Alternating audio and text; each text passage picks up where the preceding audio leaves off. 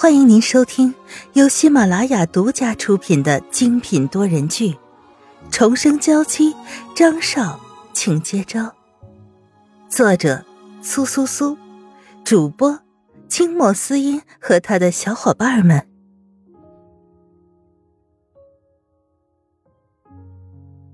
第一百零一章：新晋爱人。这个长着尖嘴猴腮的记者拼命往前挤着，终于把自己的麦克风举到了张云浩的面前。张先生，我觉得您今天的这个秘书小姐长得很像一个故人，请问您对此如何解释呢？这个世界上长得相似的人这么多，我能怎么解释？这种事情你不能找我，应该找他们的父母。张先生，这个小姐长得酷似沈小姐，是不是您的新晋爱人？一个女记者见男记者吃瘪，一时间也控制不住自己，直接冲到前面来。新晋爱人，哈，这样的称号让张云浩都忍不住笑了。这些媒体脑补的能力还真是强大到了极点呢。张先生，请您不要回避这个问题。今天没有带张太太来这里的原因，是不是因为这位小姐？有了这样的开头，那些记者们也就一个个的围过来，开始问问题了。当然，现在的问题核心早已经不是游轮事件，而是成为这个长相酷似沈曼玉的女人了。张云浩直接没有理会，启动仪式的时间快到了，他必须尽快的赶到会场。而席子音也是一言不发，只是亦步亦趋的跟在张云浩的身后。他们越是这样，这些媒体记者就是越嗅到了八卦的味道，眼神中的渴求也自然就多了起来。他们这样说，会不会对你造成困扰呀？席子音只是一个小秘书，最多也就是不过被人骂了几句。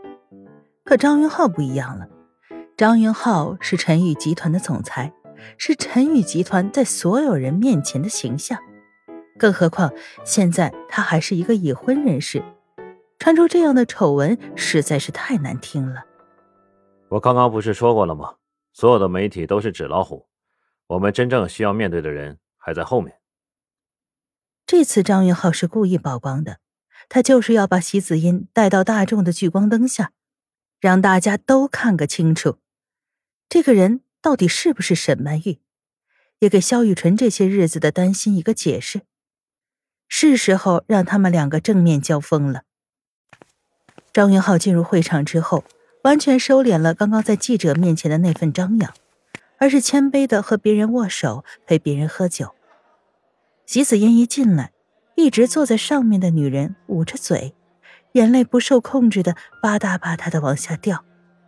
凤珍，你怎么了？沈健被白凤珍有些吓到了，赶紧将她抱住。老沈。我好像是看错了，我怎么觉得我们家曼玉就坐在那里呢？白凤珍指向了席子音进来的方向。沈健原本以为是白凤珍病得太重了，现在会因为思念女儿过度开始出现幻觉了。可我那边一看，沈曼玉还真的在那。我也看到了。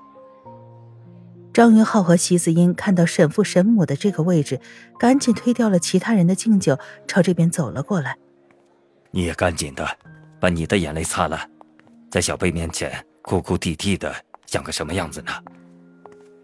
沈健这样说着，他轻轻的伸出了手，将白凤珍的眼泪悉数的都擦掉了。席子英走得越来越近，不管是席子英的心脏，还是白凤珍的心脏，都跳得越来越快。沈叔叔好，白阿姨好。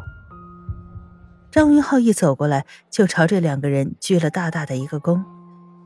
小张，你来了。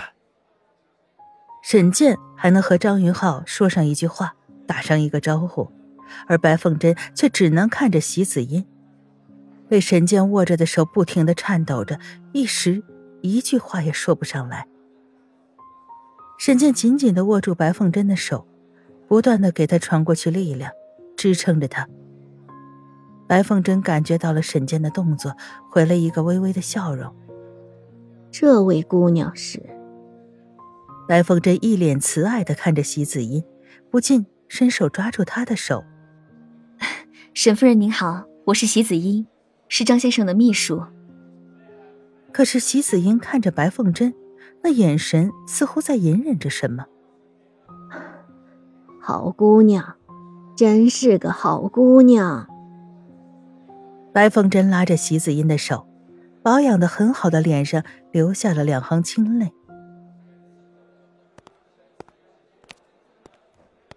启动仪式快要开始了，张先生、沈先生，请往那边去。仪式的负责人朝这边走来，看着张云浩和沈健，我们先过去吧。沈健看着白凤珍和席子音，确定没什么问题，笑着和张云浩一起走开。启动仪式在波澜不惊的进行着，张云浩和沈健在别人面前完全表现出一副很亲密的样子。大家也都知道，张云浩不只是在商业圈，在政界也有不小的影响力。那次南郊的事情，张云浩可以在这么多家公司里脱颖而出，绝对和沈健是脱不了关系的。但是别人有这样的能力，他们除了羡慕，其他的都做不到。在启动仪式上，张云浩和沈健要做的只是露个面讲上几句话。事情结束后，他们就回去找那两个女人。你是怎么找到的这个秘书？他的身份到底是什么？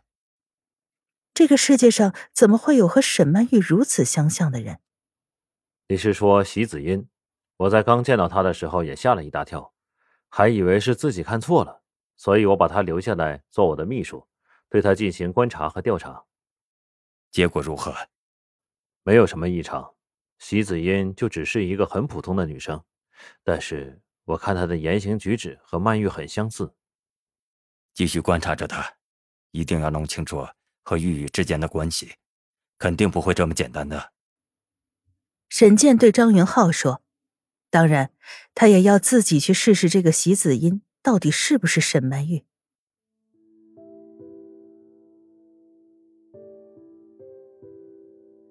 两个人走近，就看到白凤珍抓着席子音的手，两个人脸上都带着笑意。白凤珍问了席子音很多问题。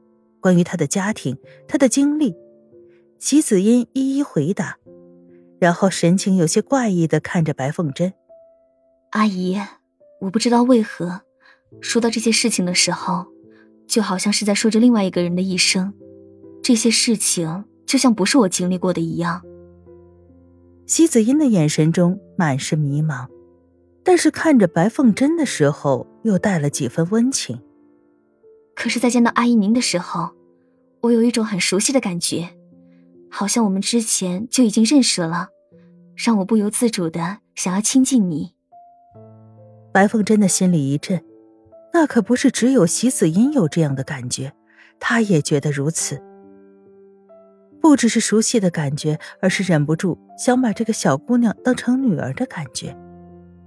可是为什么这个小姑娘会有这种感觉呢？难道自己的女儿根本就没有死吗？而是以席子音的身份继续的活着。